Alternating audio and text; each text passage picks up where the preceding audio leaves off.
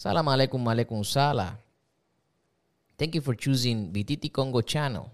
In this channel, you can check the videos that we have in English and the videos that we have in Spanish, and you can put the closed caption in your main language. Thank you for choosing us. Please like the page or like the channel. I I I, will say. Uh, share and subscribe to this channel. Thank you.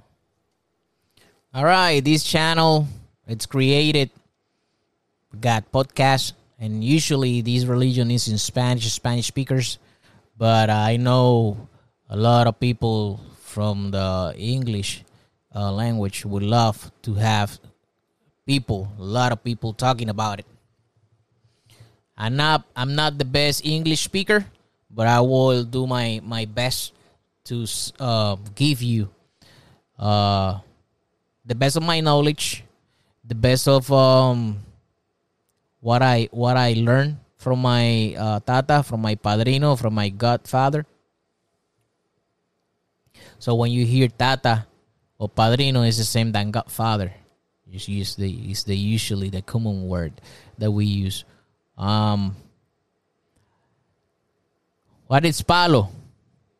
Palo Mayombe, Palo Briumba, Palo Kimbiza, Palo Monte. Palo Monte is the word the word uh, that we use to divide the three um, levels. I would say not levels. I would say uh, the three styles, which is the same but with a different um, learning. Uh, Mayombe is more more traditional um, Viriyumba, it's more um, kind of related with the um, saints from the Catholic Church, or uh, can be related with the colors and the Osha too. Um, Santeria. And then the Kimbiza is the one that is mixed it's all together. It's a palo, spiritism, um, and the ocha, santeria, um, all in the same room. But to get a little bit deeper with that, um, the path of each one, how you choose it. First of all, we don't have a tag like I do Kimbiza, Briumba, or Mayombe. No, we don't have that tag.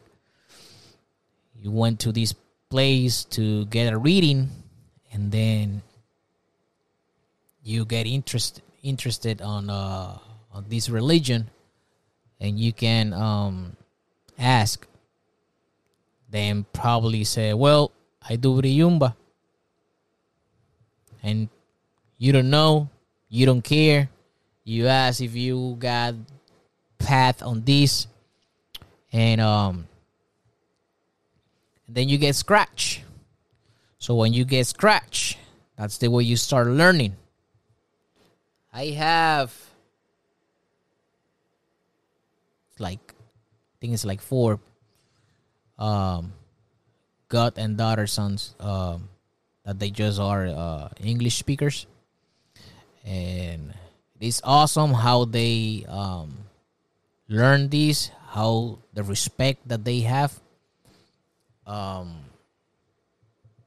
and the devotion that they have doing this religion, and the knowledge. And it's it's it's awesome when the when the muerto comes down over one of them uh, and talks and and you say, "Oh, we it will it will talk in Spanish because this religion is in Spanish." No, it will. You're gonna use what you got in your head. So if you are Japanese, you're gonna talk in Japanese. If you're Chinese, you're gonna talk in Chinese. If you if you're English speaker, you're gonna talk in English. It's the way it is. Gonna use the knowledge that you have. Remember, they are using you as um um a tool to um to come to earth and talk and bring the message. That's that's actually how that works.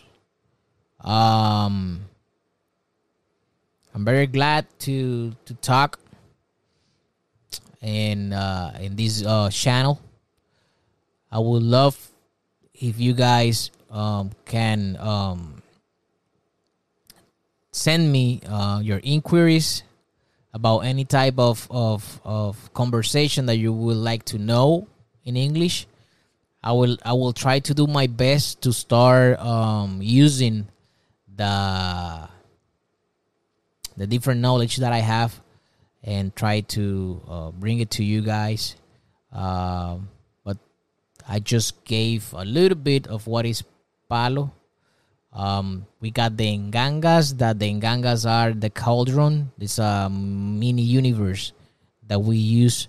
That is right there, and he got many stuff. He got um, the spirits. He got the uh, Matari. He got the the sticks. He got the soil. He got the uh, different different uh, tools that we use. So it is um it is a, a special religion. This religion is is is is, is useful and it's dangerous if if you know how to do both or if you just um, learn one side.